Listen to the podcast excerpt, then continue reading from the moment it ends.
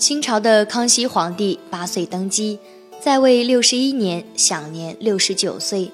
康熙皇帝一生勤于国事，开启一个康乾盛世，被后世誉为康熙大帝。他有名号的妃嫔大约有近七十位，包括四位正宫皇后，而那些身份低微的答应、常在等，无法精确地统计出来。这个庙堂之上威风八面的帝王，在他的后宫生活中，却遇到了一件揪心的事儿，每每想起，心头就有一抹拂不去的痛。康熙生前先后册封了三位皇后，和他的父亲顺治不同。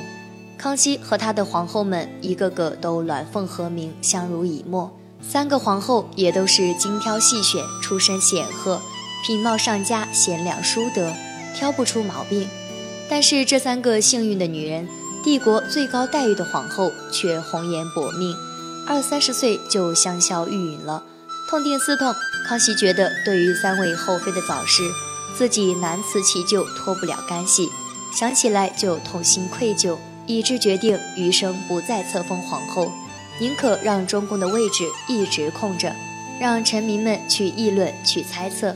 那么当年究竟发生了什么事情，让康熙在心里对三位皇后的早逝留下阴影，心存芥蒂？历史上，康熙皇帝对于后宫他的女人们，妥妥的是暖男一枚。他外出巡游，带上妃嫔，让他们感受宫外的风土人情、自然风光。带兵出征也会带上几个妃嫔，让他们在刀光剑影中感受生命的珍贵。虽然不是一生一世一双人，但那时候的车马更慢。康熙会把自己的所见所闻、所思所想写在信上，寄给留在宫里的妃嫔们，并且期盼着他们的回信。这些事情都是常人做不来的，所以康熙后宫的妃子们对他们的老公康熙很满意。康熙自己也是沾沾自喜，自我感觉良好，觉得自己很不错。但是康熙一直认为，他此生此世对不起的就是三位中宫皇后，她们分别是康熙的孝成皇后、孝昭皇后和孝义皇后。这三位都是在二三十岁的风华年代里就死掉了。康熙帝认为，三位皇后都是因他而去。为什么康熙会有此念头？康熙一生好学，在勤政用兵的同时，不仅熟稔经书，而且对西方哲学、医学也颇有研究，喜欢算学和天文，喜欢喝葡萄酒，用以调节身心健康，应该具有唯物者的思维。但对于三任皇后早逝这件事儿，康熙皇帝十分迷信，违心的认为自己克老婆。康熙固执的认为自己有克后的嫌疑。因为谁做皇后谁死，都二三十岁就命归黄泉，所以康熙认为是自己的缘故，深深自责，深为忏悔。第一位是孝成皇后赫舍里氏，她是康熙继位之初四辅政大臣之首索尼的孙女儿，索尼还是孝庄坚强的军事后盾，是孝庄政治势力的坚定支持者。当初孝庄用索尼的孙女为中宫皇后，是有他的政治意图的。虽然是政治婚姻，但是康熙却很爱这个女人。赫舍里氏比康熙大一岁，两个人属于姐弟恋，感情深厚。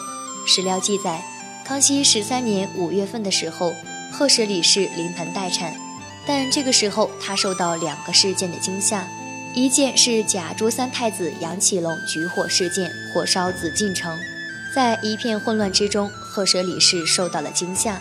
第二个事件就是吴三桂反叛朝廷，康熙皇帝肩负的重要使命要平定叛乱。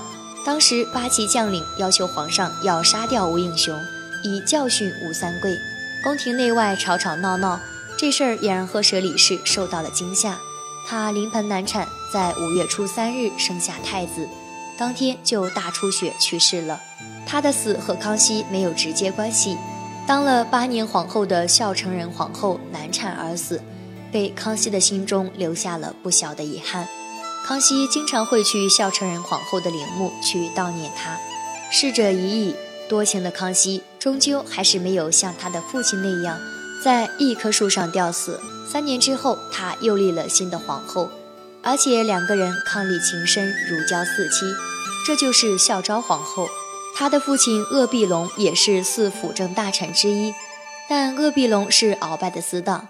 康熙除掉鳌拜，打击他的党羽，老丈人鄂必龙也在打击范围之内。虽然后来没被处死，但是孝昭思想压力很大，一面是夫君的皇权，一面是老父亲的生命，压抑的钮祜禄氏无法呼吸。还有一个压力就是他没有子嗣。后宫的女人重要的使命就是给皇帝繁衍子嗣。这位皇后一生都没有生孩子，每天郁郁寡欢。到康熙十七年，她仅仅做了半年的中宫皇后便死掉了。孝昭皇后死了以后，康熙帝又一次陷入了悲痛之中。此时的他已经开始觉得做自己的皇后这件事情，对于所爱之人似乎不是一件好事儿。因此，他在第二位皇后孝昭皇后死后，干脆就把立新皇后这件事情放在一边不提了，以免再害哪位爱妃短命。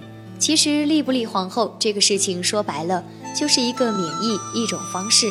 皇帝要喜欢谁，也没有说就非得把谁放在皇后那个位置上的道理。可是命运又一次和康熙开个玩笑，尽管他不去立后，他爱的人也一样是不能善终。这就是我们接下来要讲到的，康熙生前立过的最后一位皇后——孝义皇后佟佳氏。佟佳氏是康熙舅舅的女儿，两人从小到大青梅竹马。佟佳氏非常善良，喜欢小孩。康熙二十二年，她与康熙帝有了爱情的结晶，生育了皇八女。但是这个皇八女仅仅活了一个月就早伤了，这件事给这个佟佳氏沉重的打击。在我们今天看来，他们两个就是近亲结婚，孩子活下来也是个残疾，不能成活很正常。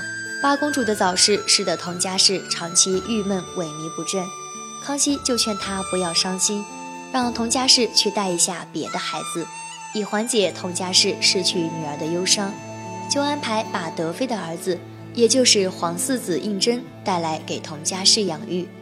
但是那毕竟不是自己生的呀。佟佳氏心里面依旧阴郁，经常想起自己的皇八公主，还有就是封号的问题。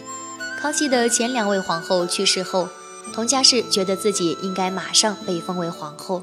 可是到康熙二十年，三年已过，康熙皇帝依旧没封佟佳氏为皇后，只给了她一个皇贵妃的封号。康熙的苦心没人明白，但是作为帝王，康熙总不能说自己克妻克老婆吧。与皇权比起来，女人的命真不算什么。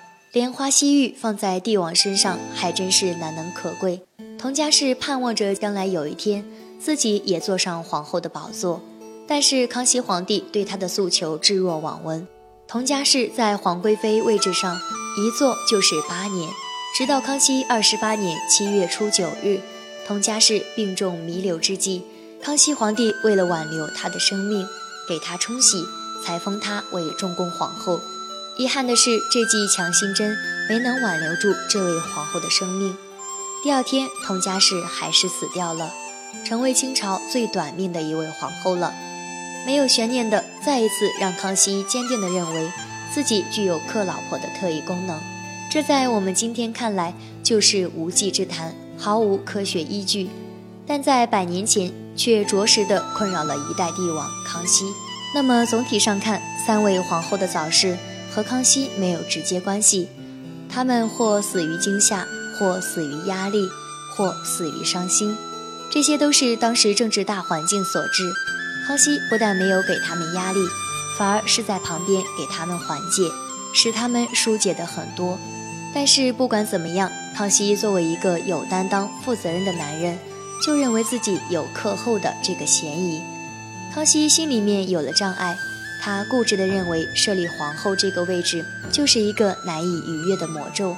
一直到康熙六十一年，长达三十三年的漫长岁月，康熙的后宫一直空着无后，